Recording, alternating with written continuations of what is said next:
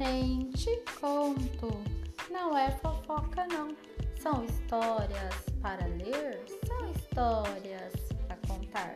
E a história de hoje é Adivinha, uma leitura feita pelo aluno Alex. Conta adivinha para nós, Alex.